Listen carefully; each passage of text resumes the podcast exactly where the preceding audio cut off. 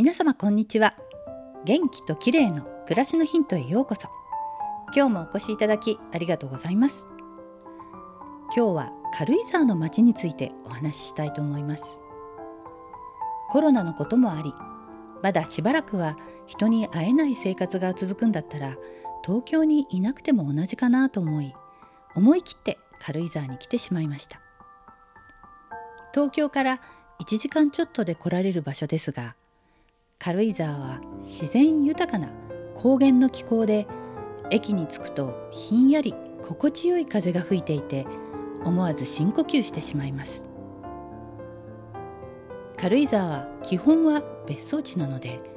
自然が豊かな分不自由さもあります。例えば家から歩いていくことのできるスーパーは2つくらいしかありません。でも今の時代はありがたいことにほとんどの日常品はネット通販で購入できるのでそれほど不自由さは感じなくて済みます。軽井沢に来て気づいたのはコンビニやマクドナルドなどの看板の色合いが東京で見るお店とは異なることです。コンビニの看板の青は落ち着いた深い青や緑に。そしてマクドナルドの M のマークも真っ赤ではなく風景に溶け込むような地味な色合いをしているんです。これはなぜなのか。軽井沢の街を知り尽くしたと言われる軽井沢新聞元社長で軽井沢総合研究所代表の土屋優馬さんの著書「豊かな人生を楽しむための軽井沢ルール」を読んでその理由が分かりました。軽井沢には厳しい規制があって軽井沢の景観を守っているんだそうです。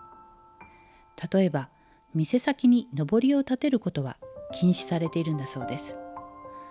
おなじみのコンビニの看板も軽井沢仕様で落ち着いた色の組み合わせにアレンジされているんだといいます。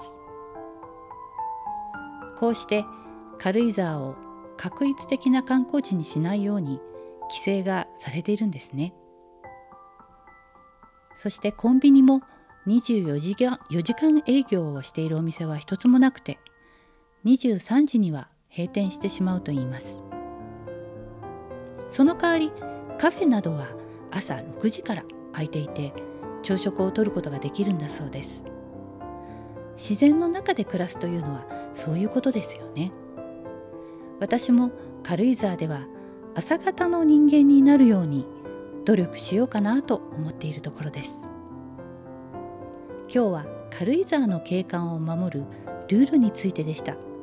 最後までお聞きいただきありがとうございます。またお会いしましょう。友吉ゆき子でした。